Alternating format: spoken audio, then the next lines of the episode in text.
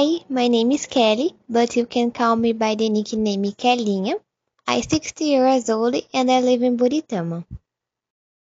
I study at the IFSP Campus Birigui and I ended the second year of high school.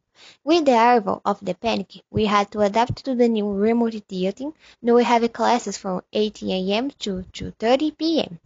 with two hours of lunch, as usual from Monday to Friday. The work and activities usually do during the afternoon and at lunch breaks.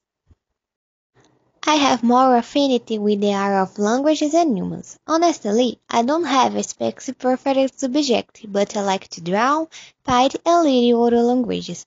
I already took an English course when I was a little, but my ethnology is rusty. In my free time, I like to draw, listen to music, watch animes, read books, in the social networks. I also like to cook, especially dessert, and play with my dogs. I have two pets, Spike, who is a pincher, half a brave, not even big for so much bravery, and Apollo, who is a border collie, powerful, full of energy and curiosity. Well, this is a bit of what I do during the weeks. It's nothing very interesting nor different, the normal of a student's life. I stay well, take care, and thank you for listening to me. Bye bye.